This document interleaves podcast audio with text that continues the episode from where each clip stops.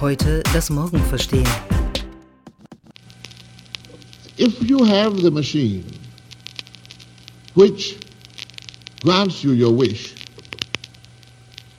then you must pay attention to the old fairy tale of the three wishes, which tells you that if you do make a wish which is likely to be granted, you'd better be very sure that it is what you want and not what you think you want.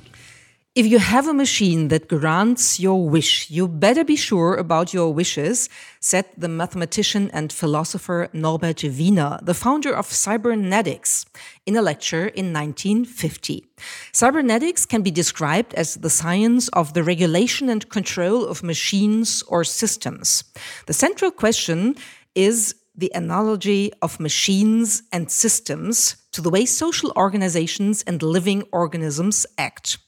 Looking at today, never in history have we humans been more intertwined with machines, which gives technology a huge influence on human behavior.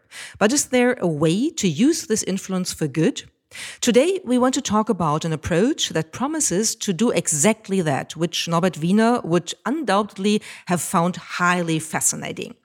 The goal of so-called algorithmic nudging is to trigger positive behavioral changes without coercion, but with the help of algorithms.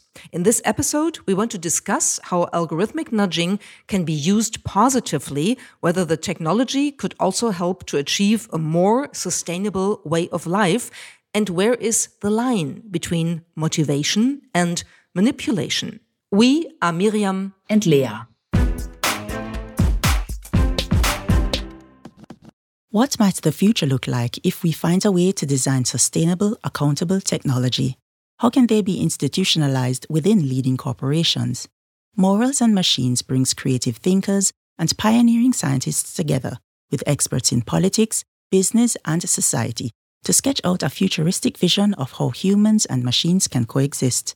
Among others, Tina Müller, CEO of the Douglas Group, writer Evgeny Morozov, Professor of Psychology at the University of Texas at Austin, Kathryn Paige Harden, Viola Amherd, Federal Counselor and Head of the Federal Department of Defense Switzerland, and Markus Haas, CEO of Telefonica Deutschland, will be discussing these topics with us. Tickets for virtual or on site participation at the K21 in Dusseldorf, as well as further information, are available at www.morals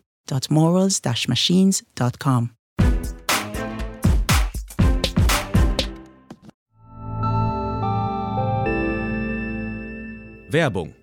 Dein Cloud-Account wurde deaktiviert. Bitte neu anmelden. So oder so ähnlich könnte eine Mail bei dir im Postfach heißen, aber hinter der Webseite, hinter dem Formular steckt kein Tool, sondern ein Phishing-Angriff. Betrüger kommen so an die sensiblen Daten deiner Company und unser Partner SoSafe hilft dir dabei, um das menschliche Sicherheitsrisiko bei Cyberattacken zu minimieren. In den letzten drei Jahren hat nämlich jedes zweite Unternehmen einen erfolgreichen Cyberangriff erlebt und Firmen investieren zwar Zeit und Ressourcen in Firewall und Technik, aber 85% aller Datenschutzvorfälle sind tatsächlich auf den Faktor Mensch zurückzuführen. Und SoSafe hilft durch verhaltenswissenschaftlich fundierten E-Learning, Gamification, intelligenten Angriffssimulationen, Risikoanalysen und Auswertungen dabei eine Human Firewall in deinem Unternehmen aufzubauen. Wenn ihr es testen wollt, auf sosafe.de/omr könnt ihr euch kostenlos für eine eigene individualisierte Phishing-Simulation anmelden. Also einfach mal testen, wie eure Klickrate im Unternehmen wäre auf solche Mails. Bisherige Unternehmen hatten da zum Beispiel 30 Prozent. Ihr könnt gucken, ob euer Unternehmen über- oder unterbietet. Alle Infos auf sosafe.de/slash omr. Werbung Ende. Yeah, and before we get into the digital realm, we might want to take a closer look where the term actually actually comes from. And the term nudging originates from uh, a famous book from the year 2008. You might have uh, heard about it, you might have even read it. It's the book Nudge Improving Decisions About Health, Wealth, and Happiness. And that book was written by Richard Thaler and Cass Sunstein, both very well known scholars. Uh, Sunstein is a legal scholar. Is a behavioral economist, and you might remember that he received the Nobel Prize in Economics in 2017 for everything he did about um, uh, the combining um, psychology and economics. And they explain a nudge in their book as any aspect of the choice architecture that alters people's behavior in a predictable way without forbidding any options or significantly changing their economic incentives. Means, Leah talked about manipulation. That is not what nudging is about. It's about like really triggering some behavior in people without uh, coercion, without really um, excluding options. So the people are supposed to come up themselves uh, with uh, the wish to behave in that way because they're nudged in that direction. And what's really important to understand first, I think, is what uh, Thaler and Sunstein describe as the choice architecture. So you can think about this as the basic architecture or infrastructure around you that influence influences your choices actually and it does so whether some uh, entity or agent means to influence your choice or not. So let me give you one example that is used in the book also um, that is very obvious, and we can also obviously see who the agent here is. So in a supermarket, when we're all in line at the very end of the line, we all know what kinds of products are at the very end, right? It's chocolate. It's chocolate. It's chewing gums. It's it's sweet stuff. It's it's cigarettes. It's basically stuff that you could argue is generally not very healthy for us, but supermarkets supermarkets have designed the choice architecture in a way where they want you while waiting, want you to have a last little nudge. You know, don't you want some sweet stuff? Don't you don't you feel like a cigarette? You could think about this is something Thaler and Sunstein argue. You could think about putting apples at the very end of that supermarket experience while you're waiting in line. Why not nudge people to have something healthy like fruit? So again, it, it's very important to understand that no matter how the architecture is constructed, constructed, it is always a choice architecture. We are always influenced or nudged in some kind of way. The question is if we can influence it in a little bit um, more of a positive way. So, nudges are therefore called choice architecture interventions. We intervene the architecture, intervene in the system set up around us to somehow nudge people in hopefully more positive way. And in a way, of course, some of you might say, well, Thaler and Sunstein have just given a name to a phenomenon that really has been around for centuries, of course, right? Because in a broader sense, any kind of warnings or hints um, or even marketing actions can, of course, be understood as nudges. But with this term, they again gave gave a name to something that we can maybe influence more consciously and more proactively. And this is all related to something you, again, also might have heard about, um, because Daniel Kahneman wrote a famous book uh, about it, uh, Thinking Fast and Slow. It's about how our brain works, how our consciousness is connected to our brain, and which um, mechanisms, like default mechanisms, on the one hand side, um, get uh, to work there and, and to influence our behavior, and where we really start to reflect on things. So um, the behavioral economic approach of Thaler and Sunstein is something a little bit different from what conventional economists, uh, economic, uh, uh, econ economy really um, offers us as an explanation. As human beings um, being rational economic actors, we all know, I think, that this is not, at least not always true. And so they, they um, relate to the different two systems in the human uh, brain. System one as a more unconscious, uh, automatic uh, and fast uh, decision making, where we don't have to think about uh, um, what uh, we do a lot or in a long um, time uh, frame. And the second system is the more conscious, deliberating, and more time consuming decision making. Um, and um, uh, the first uh, one is may maybe about 80% of decisions we do. Like if you if you enter a restaurant in the morning and you have a breakfast buffet, if you um, were um, uh, to really decide from scratch what you would like to go for, it would take ages. So there are a lot of default mechanisms that come into place, and this is the system one with about 80% of our decision making, and the system two, the more conscious, deliberate and time consuming decisions um, get into place where we really start to think about uh, things that uh, are important. And that is where the nudges come in and where people are supposed to be triggered into making these decisions by integrating different options that they are nudged into and hopefully um, allow for a better, whatever we call that, better behavior, a different behavior, a more conscious behavior in terms of our environmental behavior, in terms of how we uh, feed ourselves, how we interact with other people, and all these kinds of things. So maybe, Leah, we want to want to discuss a couple of examples um, where nudges come into place in our real life um, economy, our real life decision making, to make clear what this means. Yes. So before we move into algorithmic nudging and some examples on that, let's let's again look at some more other than the one I gave from the supermarket. Some more nudges that actually do push or suggest to people, push people into the direction of behaving potentially in a in a healthier way. So, for example, there was a, a German study from last year that found that nudges significantly increased the willingness to disinfect hands during the corona pandemic, even doubling it when two different nudges were combined. So you, we've all seen this might not be you know clear as a nudge to you, but we've all seen the disinfectant dispensers um, in public spaces, and something like the dispenser being present plus a sign reminding you to disinfect your hand, as well as some footprints on the floor leading to the dispenser. So you have the actual device, you have a sign reminding you of, of it, and you have a way to, you know, lead you to it. Those three nudges together actually increase the willingness to disinfect your hands.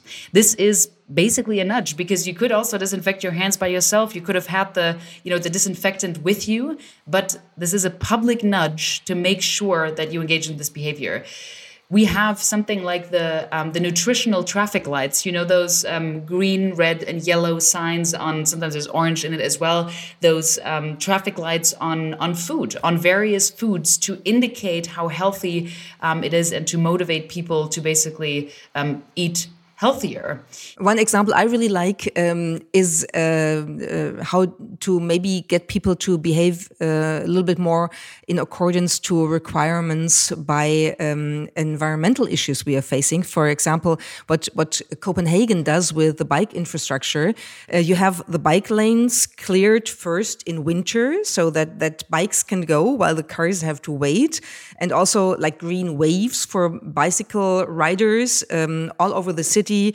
You also have um, a little uh, infrastructure where you can um, refill your tires, where you get uh, immediate air pumped into your tires. All those kinds of things are little nudges that allow for uh, bicycles to really um, become very, very favorable in, in Copenhagen. And that is an example where you see that we could tie nudges into broader schemes of really trying to change societal behavior in in uh, realms where it's really really important to initiate those changes. And what I find interesting is that governments have been thinking about this for quite some time now, also on a, a, much bigger sort of national level. For example, the government of Estonia is now considering what they call proactive government services. So, for example, you could automate certain things to make sure that um, for example, people who would like to donate their organs but completely do not have it on their radar to go to the agency and let them know that they are willing to donate their organs in the case of death,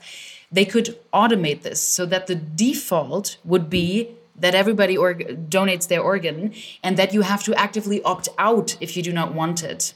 Because again, studies have shown that if the default option is something that many people actually, when asked, would like to choose, but simply forget or do not know that they even have to say actively, then this default option actually really helps in nudging people into that direction. So, as I just mentioned, it's it's been a, a, trend for the last few years now to also do this kind of nudging at the government level. In fact, there have been many behavioral insights units, which is what the British government has called theirs um, these units are there to basically integrate these behavioral economic insights into policy making. So the, the behavioral insights team of the, the British government, the BIT, has been around for 10 years now, and they actually um, were transferred last year into becoming this independent um, independent foundation. We can see that these units are popping up all over the place. So um, you see that that there are many many examples, uh, proven examples that nudges work in our real world, in our physical world.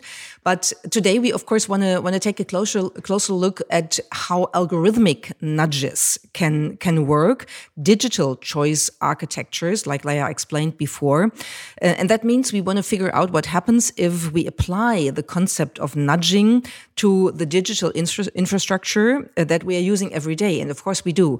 Like uh, in, in our smartphones, in, in these little devices, there are many, many nudges you come across almost every minute, and we are not aware of that. So it might, might be helpful to talk about that because sometimes it's, it's a way of nudging that goes in a direction where you could um, describe it as manipulation, uh, of course, um, by, by really triggering people into addictive behavior, to put it very bluntly.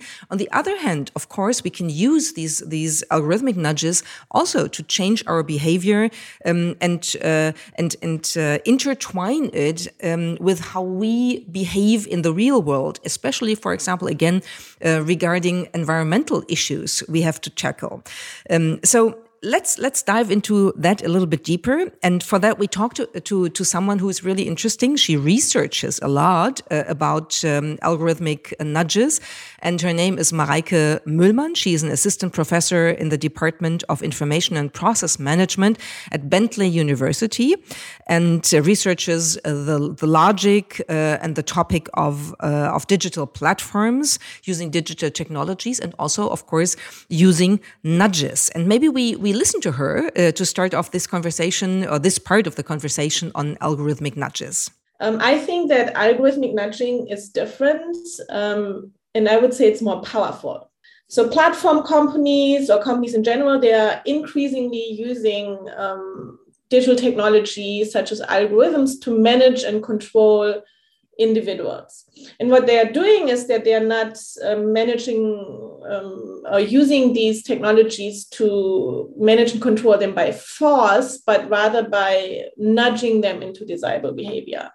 That means that they learn from their personalized data and that they alter their choices in a subtle way. So, to summarize, Mareike Möhlmann basically argues that algorithmic nudges are even more powerful, right? Because basically it's a combination of um, large amounts of data being able to be collected and analyzed, then that being used to personalize even these nudges, to even adapt them in real time, and also to predict the necessity of nudges, meaning if you can see online, if you can watch people react to your nudges, you can gauge much better when you need to, even what time of the day you need to um, basically produce them again and again, or whether they are working in real time, which is something that oftentimes you can't really do in a much bigger choice architecture situation. So it does sound very powerful. I mean, might also sound kind of basic, you know, to, to, to think about what these digital technologies are um, pushing us to do. But in fact, it is not all that basic. It's actually very powerful and comes with a with a lot of responsibility that these platforms hold. I mean, we've talked about the larger examples, you know, Facebook nudging us to engage in a lot of uh, kind of sensationalist content and a lot of polarizing content. But this can also go down to the very, very personal day to day life. I mean, Miriam, do you have any nudges on your phone actually? Not on platforms, but rather on apps that remind you to do certain things every day, by for example? Yes. Um, for example, I have a, have an app on my phone that reminds me um, to drink water regularly because I regularly forget about that. So um, a notification pops up and tells me it's time to drink a glass of water, and that happens uh, like once uh, in an, uh, once an hour. And um, at the beginning, I, I found it quite disturbing, I have to admit. Um, but actually it it made me think of drinking water and then also doing it actually and I've used that for a couple of months now. And now um, this regular drinking a glass of water has turned into a habit. Um, and I don't even need the nudges anymore. So I have to admit that worked quite well. And in this regard, I also think it was was a good uh, change of behavior because now I'm just um, used to the ritual of regularly taking a glass of water and drinking it. So I recently got my first Apple Watch, and I did not know that it would remind me by vibration every hour to stand up because basically we're all sitting a whole lot, right? And it is kind of interesting because we've all heard that sitting is the new smoking. It's incredibly, you know, unhealthy to do that for hours every day. And I have to admit, I wasn't aware just of, first of all, how many hours without getting up, how many hours I was sitting for. And though I was kind of annoyed by the frequency of the reminder, I agree with you on the fact that it basically lodges the knowledge very deeply in your awareness and then, you know, it usually leads you at some point, hopefully, when the tipping point comes, it leads you, it triggers you to actually engage in the behavior. Let's look at some more in nudges on, on larger digital um, on the larger digital infrastructure around us. We have, for example, you know, personalized nudges to come up with a stronger password. Even the little sign saying, actually, you know, you've used this 37 times and it's very simple. It's your birth date. Do not do this even little reminders like that or um, payment apps that allow you by default to leave a tip that even suggest a tip to you. I know the taxi app that i use basically has a default tip for all the drivers which i like because i don't want to forget not to tip them unless you know it was a horrible drive in which case I might consider it. But I like here the nudge to um, to pay people according um, to their service. Or you just mentioned, Miriam, many health applications are currently suggesting, you know, either a certain diet for people or nutritional advice or drinking water. We have this all around us, all these little digital nudges. Another example that is interesting. I have an account with Bank of America uh, from from the time I, I lived in the U.S. and um, what they do to to nudge people into saving some money and and and ri- uh, raising the awareness of how important it is not to spend everything uh, all at once. Whenever you make a transaction or you pay with a, with a credit card, um, they they ask you um, by default uh, keep the change. So the the the, the change will just be um, uh, kept and, and put back into your savings account, or sometimes they have like some period of time where where they donate uh, the change then to to some social uh, uh, organization or things like that. Everything about this is about nudging. So we are nudged into things every second of our life in a way. Let's move into the, the question of whether these nudges are definitely always good, because we've mentioned now multiple times, of course, there are also um, certainly many, many examples of digital platforms basically nudging us in a nutshell to stay longer on their platform or to even use their service. One example is that um, Uber sometimes shows you little icons, or at least they used to. This, uh, you know, many uh, experts and researchers have found that they used to show you icons of little cars moving closer to you than there were actually drivers available, so that you would think or be led to think that the car would likely be there faster, and then you would, you know, use their service and realize then that it actually takes a lot more minutes um, for the car to get there. So this is just a tiny example. Many others that nudge us to either stay for longer or you know buy more products and I want to hear from Mareike Möhlmann again about whether nudges can really be only, you know, a way to change people's behavior for good, or especially even uh, to live in a more eco-friendly way.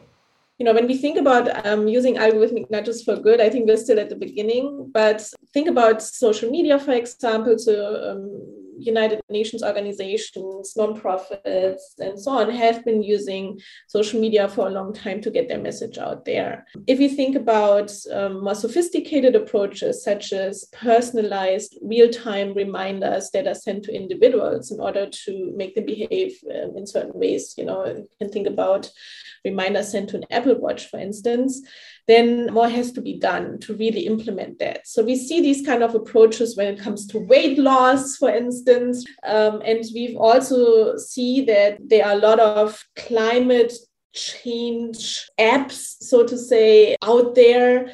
Um, but at this point in time, they often solely provide information, for instance, about a carbon footprint. But um, algorithmic nudging would really put this to the next level, where um, you would um, really use data um, from an individual, personalized data, um, adjusted in real time to a specific um, situation in order to really nudge an individual to behave in certain ways. So um, I think um, it's possible, and um, discussion focus on these topics have started, but we need to see more. Well, we need to see more, uh, like uh, Mareike Möhlmann says, and um, she she uh, emphasized that algorithmic nudging apparently puts the whole thing uh, at the next level because it's totally person uh, personalized and the technical uh, opportunities we have using our devices using digital platforms to to send out personalized nudges really takes it to a next level. So if we stick with the example of uber that leah mentioned before um, there's another example where we could uh, figure out how difficult it is to really make a decision whether it's like nudging people into better behavior or uh, if it's kind of a manipulative approach that really, um, really, yeah, also kind of takes people hostage of their own desires um, by by pushing them further. Um, Uber um, uh, offered a function, or offered a function, just implemented a function um, for uh, some time, where they they nudged drivers into working more and more because um, the drivers got personalized messages where it said two more rides and then you will have made like so many dollars this day, or um, different different kinds of messages that really pushed the drivers to work more and more. Is this a good thing? Well depends on your perspective, and we could uh, question that. We could debate that, for example. Another example is. Um, sticking to to the uh, realm of of health improvement, if you think of yourself, and I, I assume a couple of you uh, use Apple Watches, like Leah said, or um, wristbands, or uh, rings, or whatever um, devices that tell you how you behave, whether you behave in a healthy or not that healthy way. And that is, first of all, perceived as good. I would also say so. And I'm also using uh, such a device. But in a way, we of course include the mechanisms and the principal approach of nudging into our own life by, by integrating the nudging system into how we approach reality. We don't even need like really external nudges because we get totally addicted to the information and the, the calibration we are offered by these devices all the time.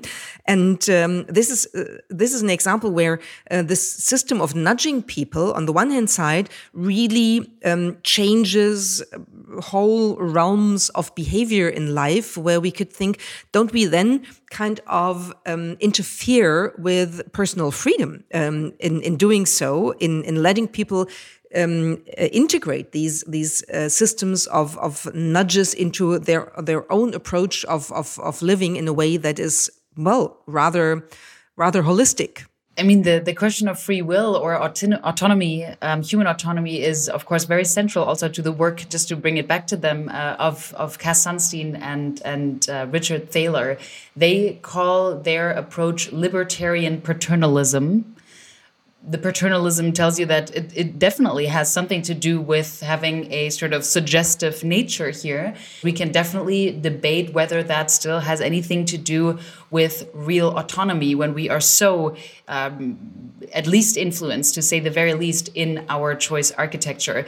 But maybe just to give you some more context, so there um, there are many ways of nudging. There are many types of nudging, and actually, the the uh, technical university at, at Munich in a recent study found that there are likely seven ways, potentially there are more, but they found seven ways of digitally um, nudging uh, positive behavior. Again, also negative, but these are seven ways that you might want to keep in mind. So, number one, we have, and, and I'll go into um, examples in a, in a second, but we have priming, we have decoy or deception, we have goal setting, defaults, feedback, social comparison, and framing.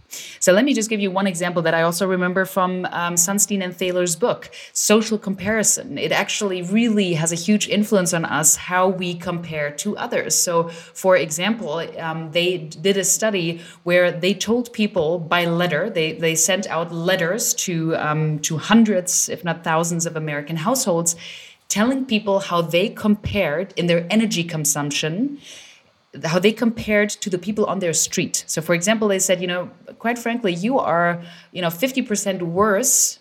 You consume way more energy than everybody else on your street, just so you know for next year. And this sort of, first of all, the framing of it, but also the social comparison of somebody holding a letter. So, knowing that somebody else noticed this about their behavior and being compared to their neighbors on their street actually had an influence on people because of course you know we do want to adhere to social norms. We want to be liked. We want to be thought of as a certain identity. And what's interesting though in the study at the technical university of munich is that it really matters when these nudges actually occur. So apparently nudges before the action of somebody so for example like goal setting set yourself a goal of reaching this are not as effective as the nudges that occur after the action. So, for example, feedback or social comparison, telling somebody afterwards you actually performed much worse than your peers. It has a bigger effect on how you will behave in the future. So, I thought that that distinction was interesting, and also just the the different kinds of you know of, of ways of, of going about this. And you can imagine that these kinds of nudging, um, especially regarding the social comparison, has a lot to do with the, the public opinion climate we are facing uh, in the respective uh, times we are living in. So um, the the example that just came to my mind thinking about it was this discussion about flight shame in German uh, Flugscham that came up in, in the course of the debate about climate change and um, uh, the learning during the pandemic that we actually could do without flying every day from here to there. Um, and this is, of course, also related to, to nudges where people say, I'm not going to fly anymore because it's really not good for the environment. And I'm going to take the train from now on. And uh, the more people say that, the more pressure, of course, occurs. So we we have something where um, we have a combination or um, um, a connection between personal, individualized nudges and the whole uh, public debate, the whole public opinion climate, where things go together. And and the more they do, the better these nudges probably work. And of course, we can say in some regards, it could be really, really helpful, especially regarding environmental protection, to use those nudges. And there are a couple of examples where technology allows us to do so. So, one example is GPS navigation. If you look up um, how to get best from here uh, to from point A to point uh, B, um, we could not only show the fastest or the shortest route, but also the one that uh, drains um, least uh, energy. Um, and there is actually already something like that on um, on Google Maps. There's a Google Map feature for that. If you don't know that, check it out. You can really choose um, the the route that uh, saves the most energy, and that is of course a good thing regarding the problems we are um, uh, tackling, or we even have to tackle, with uh, climate change and environmental impact. Also, while traveling, uh, whenever we choose something, we could always highlight the env environmentally friendliest route, the friendliest flight we could take that um, uh, we could choose then to to have at least um, uh, a lower impact on the environment than um, we would have uh, otherwise. Nutrition also an example again food choices um, in in online grocery stores. If you put the local stuff um, uh, first and and consumers uh, customers uh, then they are triggered into buying those and not buying the strawberries that have uh, been flown um, ten thousands of kilometers uh, to arrive in December at a supermarket in Germany or in Switzerland or wherever we don't have strawberries at that point of time. And of course, also the example of energy use. Um, we have all heard about smart metering. Uh, these smart meters collecting individual data, and the example Leah just gave you um, with from the from the book of Thaler and uh, uh, um, Sunstein, you could you could uh, use that in many ways where you compare um, usage data um, in neighborhoods um, of, of people where uh, you will not feel good when you're uh, told you're actually the worst energy consumer in your whole neighborhood. That might make it make a difference, and you might make want to make a change to your. Jetzt kommt Werbung. Wir sind bei ADA große Verfechterinnen vom lebenslangen Lernen und ermöglichen ja mit dem ADA Fellowship auch Menschen, die bereits im Berufsleben stehen, sich neben der Arbeit zu zukunftsrelevanten Themen weiterzubilden. Um uns selbst ebenfalls auf dem Laufenden zu halten und uns mit Branchenkennerinnen und Experten auszutauschen, besuchen wir regelmäßig Fachkongresse zu verschiedensten Themen, von Technologie und KI über Leadership bis hin zu Bildungsthemen. Für letztere möchten wir euch eine Veranstaltung ans Herz legen, die wir mit ADA in der Vergangenheit bereits besucht haben. Die LearnTech, eine internationale Fachmesse inklusive Kongress für die digitale Bildungsbranche. Dieses Jahr findet die LearnTech vom 4. bis 6. Juni statt. Hier werden die Top-Trends zum digitalen Lernen in Schule, Hochschule und Beruf gezeigt. Mehr als 400 nationale und internationale Unternehmen zeigen die neuesten technologischen Lösungen und Technologietrends wie Metaverse und KI und ihre Chancen und Einsatzmöglichkeiten für die Bildung. Ihr könnt sogar vor Ort einiges selbst ausprobieren und erleben. Auf dem begleitenden Fachkongress diskutieren hochqualifizierte internationale Expertinnen und Experten aus der Bildungswirtschaft und Wissenschaft aktuelle Themen und stellen Lösungsvorschläge vor. Mit dem Rabattcode minus 20 erhaltet ihr 20 Euro Rabatt auf alle Messetickets. Also, sichert euch jetzt euer reduziertes Ticket für die LearnTech 2024 vom 4. bis 6. Juni. Das war Werbung. Um, behavior then. Let's finally think about the sort of line between ethical and unethical uses of this kind of nudging. Can organizations really take advantage of these you know strategic choices and, and nudges in a good way while acting ethically. And again, we have Mareike Möhlmann who has some thoughts on the conditions under which these nudges really actually are used ethically. I believe that in theory, we can think about creating nudges in a way that create a win win situation, which means that they equally serve the interests of the workers, of the consumers, and of the platform. Um, just think about one specific example. Um, think about security, for instance. So, workers, for instance, may get personalized messages or reminders on their Apple Watch to watch out for certain chemicals um, so really personalized nudges based on a certain location they're in, for instance, can also be used for good in case a win-win situation is uh, being created. Apart from that, we also need to think more about the technology at hand. So, if you think about algorithmic nudging, as mentioned earlier, large amounts of data being collected, algorithms are used to um, find patterns in the data and then expose individuals to personalized real time cues, right, to make them behave in certain ways. So that obviously then means that in order um, to handle the situation ethically, companies really need to explain the algorithm's logic um, and to share very detailed information about what data they're actually collecting, how they store this data, and uh, what they do with this data.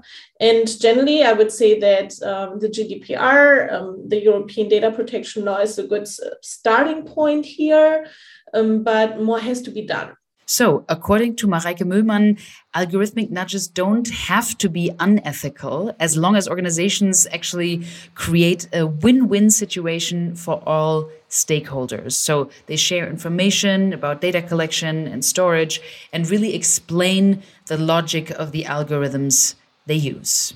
So, today we discussed the potential of small nudges for better collective behavior. And we discovered while a common misconception to individual pro environmental behavior is that as a single person, you actually can't make a difference. In fact, digital nudges have the potential to really change that by combining the personal and the collective perspective. Because the more you can orchestrate these kind of nudges, the more you can create a collective adjustment in behavior and really have an impact and at the same time, this digital form of influencing human behavior must, of course, meet very high standards. We talked about regulations and about transparency and accountability. So, to come back to the opening quote of Norbert Wiener if you have a machine that grants a wish, you better be sure about your wish.